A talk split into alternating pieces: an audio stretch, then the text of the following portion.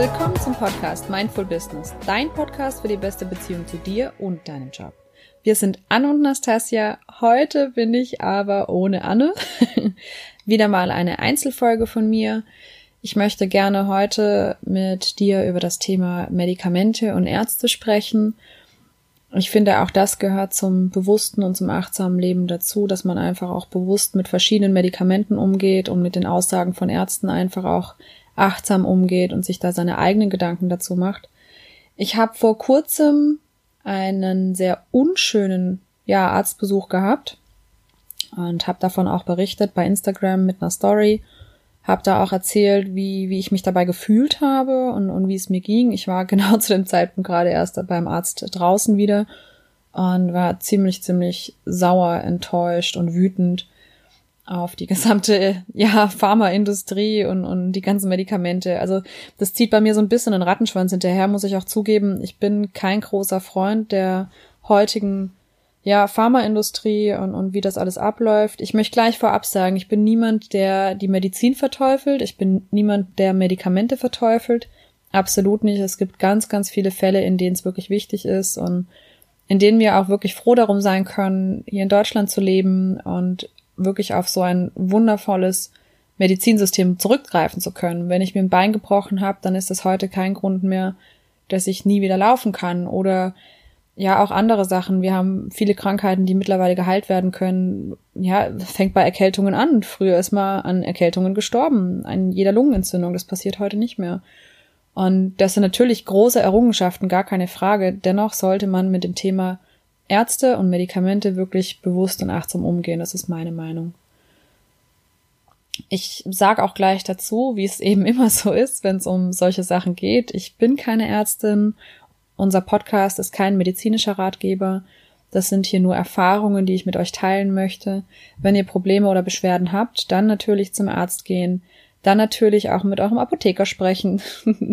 Lest immer schön die Beipackzettel. Und da sind wir eigentlich dann auch schon im Thema. Hat sich einer von euch mal, falls ihr Medikamente nehmt oder nehmen musstet, den Beipackzettel wirklich durchgelesen auf die ganzen Nebenwirkungen? Also ich finde, da geht es schon los. Man macht sich so wenig Gedanken darüber, welche Nebenwirkungen ein Medikament alles mit sich bringt und, und schiebt es dann auf einzelne Fälle. Aber die Fälle hat es ja gegeben. Also löst ja jedes Medikament irgendetwas im Körper aus und man kann ja auch nicht den Wirkstoffen im Medikament sagen, so, und ich habe hier Probleme im Handgelenk und deswegen darfst du jetzt nur im linken Handgelenk wirken. Genau das ist der Punkt. Wir beeinflussen immer den gesamten Körper und da finde ich es schwierig, wirklich auch ja mit Medikamenten den gesamten Körper anzugehen, obwohl nur Symptome im linken Handgelenk sind. Dann geht's natürlich weiter. Wir sprechen eigentlich den ganzen Tag über Symptome. Ich meine, ich habe Kopfweh aus bestimmten Gründen. Meine Haut wird schlechter aus bestimmten Gründen. Ich habe Halskratzen aus bestimmten Gründen. Das sind ja alles nur Symptome. Das ist ja noch lange nicht die Ursache wirklich erforscht. Und da ist es meine Erfahrung, dass viele Ärzte da gar nicht wirklich rangehen und gar nicht wirklich nachschauen. Und ich rede hier jetzt, wie gesagt, nicht von ja gebrochenen Armen oder Beinen oder sonstigen Dingen, die wieder gerichtet werden müssen, sondern ich rede hier wirklich von chronischen Erkrankungen, von Beschwerden, die nicht genau zuzuordnen sind oder auch von, ja, Erkältungen, solchen Sachen. Ich weiß nicht, ob da immer was direkt verschrieben werden muss und ob das dann auch wirklich die Ursache bekämpft ist. Um nochmal auf den Arztbesuch zurückzukommen, von dem ich gesprochen habe. Also es ist bei mir so, ich habe Neurodermitis, wie manche von euch ja auch wissen. Und gerade habe ich einen sehr, sehr großen Schub auch hinter mir, so wie ich es bisher in meinem Leben noch nie erlebt habe. Ich weiß mittlerweile, woher es kommt. Cortison spielt eine große Rolle damit. Wenn man anfängt, Cortison Langzeitnebenwirkungen auch zu untersuchen oder zu recherchieren, stößt man sehr, sehr schnell auf TSW. Das ist etwas, was im, ja, im englischsprachigen Raum viel, viel weiter verbreitet ist mittlerweile als bei uns. Topical Steroid Withdrawal, also nichts anderes als Cortisonentzug, wo gerade bei Neurodermitikern oder generell Menschen mit Hautproblemen also das Wort Neurodermitis wird ja auf Englisch übersetzt mit Eczema. Aber letztendlich ist das kein, keine Neurodermitis, die Leute dann nach der Cortisonverwendung mehr zeigen, sondern es sind ganz andere Symptome. Die Haut fängt sich an zu schälen, aber wirklich in einer Art und Weise, wie man das so vorher nicht kennt.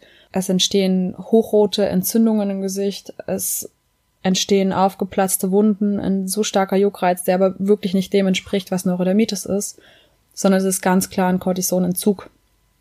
Und gerade wenn man einmal Instagram aufmacht und wirklich mal TSW eingibt oder Topical Steroid Withdrawal einfach mal, also sucht, was da an Geschichten aufpoppt, das ist unglaublich. Und das wird im Moment so ein bisschen, ich sage jetzt mal, runtergespielt. Und ja, es war jetzt eben so, dass ich diesen größeren Schub hatte. Und der ging auch eine ganze Weile. Und im Gesicht hat man eigentlich gar nichts mehr gesehen. Das habe ich dann alles wieder in den Griff bekommen. Und vor zwei Wochen war es dann bei mir eben so, dass die Haut eigentlich schon wieder sehr gut war. Gerade auch im Gesicht. Allerdings mein linker Arm, da hat sich dann auf einmal wirklich alles heftig entzündet und ich hatte auch so ein bisschen das Gefühl, dass ich durchs Kratzen, da wo die neue Haut war, mir auch wie so eine kleine Infektion in die Wunden reingezogen hatte, war mir aber dann auch unsicher und dann habe ich mich dazu, ich sag jetzt mal, überreden lassen, weil ich mich wirklich dagegen gewehrt habe die ganze Zeit, einen Termin auch zu machen beim, beim Hautarzt und ich sag gleich nochmal dazu, ich habe wirklich schlechte Erfahrungen beim Hautarzt gemacht bisher und ich lebe jetzt 33 Jahre lang mit Neurodermitis und es gab keinen Hautarzt, der mir wirklich weiterhelfen konnte auf Dauer. Muss ich ganz klar sagen. Ja, also bin ich zum Hautarzt hin. Hab auch, muss ich dazu sagen, ein gutes Erlebnis gehabt, was das Thema Patientenmanagement betrifft. Es war auch ein toller Umgang mit dem Patienten an sich. Ich habe sehr schnell einen Termin bekommen, als ich gesagt habe, dass ich etwas Akutes habe und ein Schmerzpatient bin. Also das, das ging sehr, sehr schnell, muss ich schon auch sagen. Auch als ich dann dort war, man hat mir zwar gesagt gehabt, ich muss mit Wartezeit rechnen, ich habe aber dort keine Viertelstunde gewartet. Also das fand ich schon sehr positiv, möchte ich auch ganz klar gesagt haben. So, und dann war ich bei der Ärztin im Zimmer, die saß dann vor ihrem Rechner und hat in den Rechner hineingeschaut.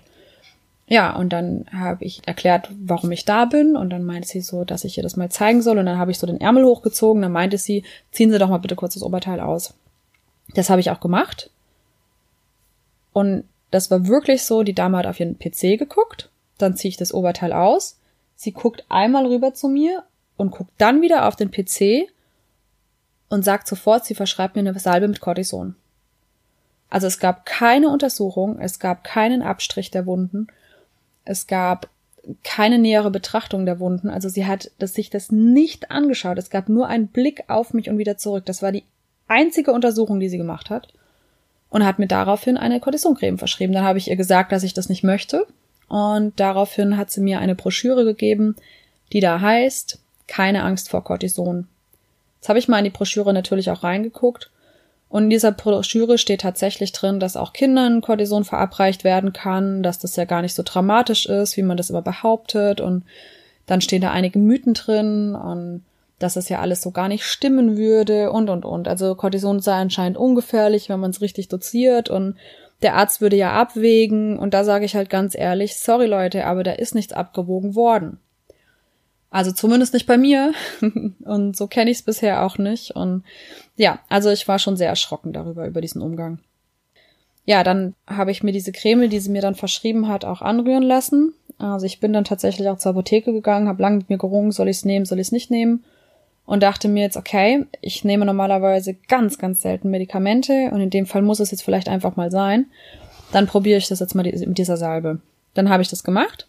Mit dem Gedanken, mal ist ja nicht schlimm. Sie hat mir auch noch gesagt, dass die Salbe ja äußerlich angewendet wird und überhaupt nicht auf die Organe wirkt. Und sie wollte auch überhaupt nicht darauf eingehen, wie ich meine Neurodermitis bisher in den Griff bekommen habe, was ich auch sehr schade finde. Ich habe ihr das gesagt, dass ich eigentlich meine Neurodermitis im Griff habe. Sie hat mir nicht mal nachgefragt, wie ich das mache. Also ich finde zumindest als aufgeschlossener Mediziner sollte man Interesse haben an neuen Dingen oder an neuen Möglichkeiten, neuen Therapieformen. Nach langem Hin und Her habe ich mir dann überlegt, okay, ich werde diese Creme eben doch nutzen.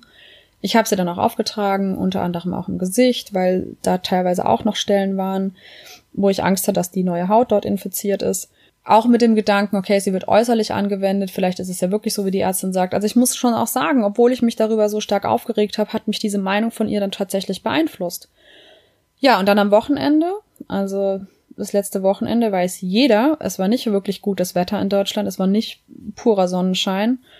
Ja, wir waren auch jedenfalls äh, draußen unterwegs Und es waren wirklich zwischendurch mal ein paar Sonnenstrahlen, aber A war eiskalt, B war öfter bewölkt und regnerisch zwischendurch. Also man kann nicht von einem Sommertag oder einem Frühlingstag reden, überhaupt nicht.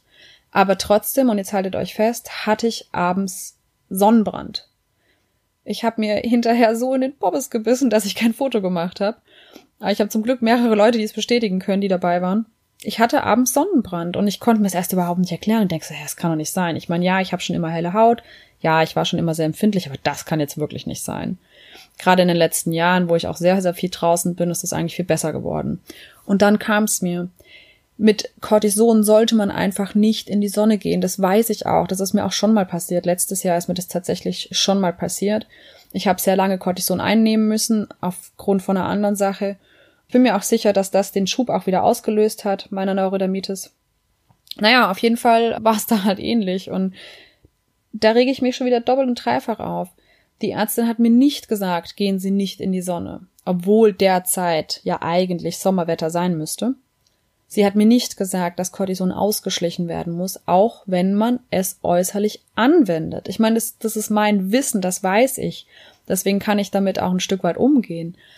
Aber dennoch hätte ich mir diese Information gewünscht. Viele Menschen haben diese Informationen gar nicht und gehen falsch mit solchen Medikamenten um. Und Cortison ist ein extremes Medikament. Wir können das Ganze nicht runterspielen. Und für mich war das jetzt wieder eine Lehre. Ich bin jetzt wieder dabei, die Salbe auszuschleichen. Für mich ist jetzt klar, also für mich ist Cortison einfach ab sofort wieder ein No-Go. Also dieser Sonnenbrand hat mich so erschreckt einfach. Das war so so der Wahnsinn. Also ich war ein Stück weit enttäuscht von mir selbst, dass ich einfach nicht auf mein Bauchgefühl gehört habe.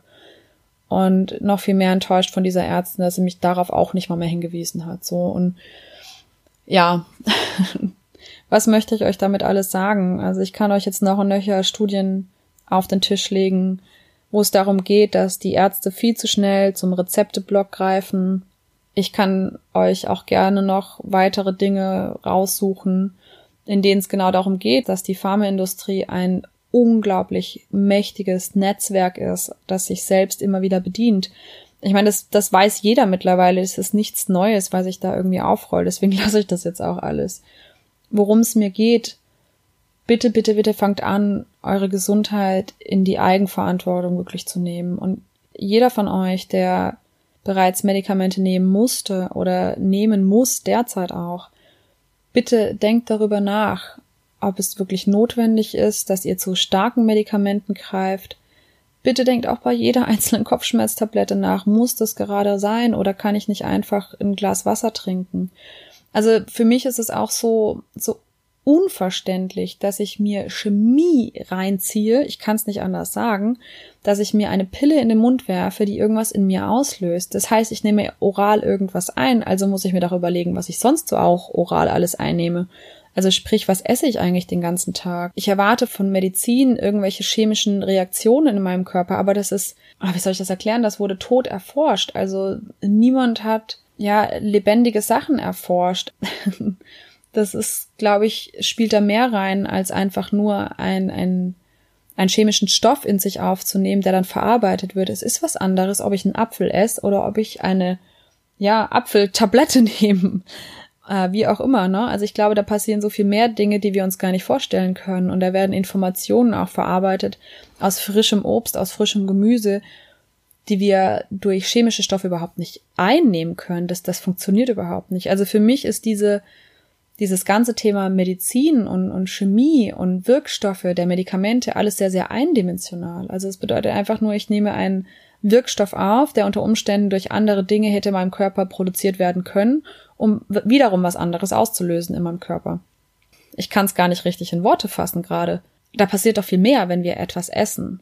Etwas essen, was eigens schon Informationen mitbringt, ein Apfel, der gewachsen ist, also dieser Vorgang, wie entsteht sowas, Licht aufnehmen, Wasser aufnehmen und dann wächst etwas, ist doch eigens schon ein ganz anderer Vorgang. Natürlich kann man jetzt sagen, da passieren auch chemische Dinge und, und deswegen wächst dann so ein Apfel vor sich hin, gar keine Frage, aber da kommen doch ganz andere Informationen an. Ich weiß nicht, ob man gerade verstehen kann, was ich aussagen möchte. Es ist mir einfach so wichtig, das rüberzubringen, dass frische Nahrung, Obst und Gemüse für uns doch so viel mehr Wertigkeit haben als eine Tablette.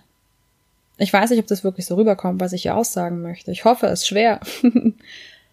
ich finde es einfach enorm wichtig, dass man sich da Gedanken drum macht und dass man bewusst damit umgeht. Und wenn man dann immer noch sagt, okay, habe ich mir alles irgendwie durch den Kopf gehen lassen, ich habe darüber nachgedacht und trotzdem entscheide ich mich für die Tablette, dann sollte man es bewusst tun. Ich glaube, dass, dass wir viel zu schnell zu Medikamenten greifen, dass wir viel zu schnell, ja, schon fast eine Abhängigkeit gegenüber Tabletten oder Medizin einfach auch schon entwickeln.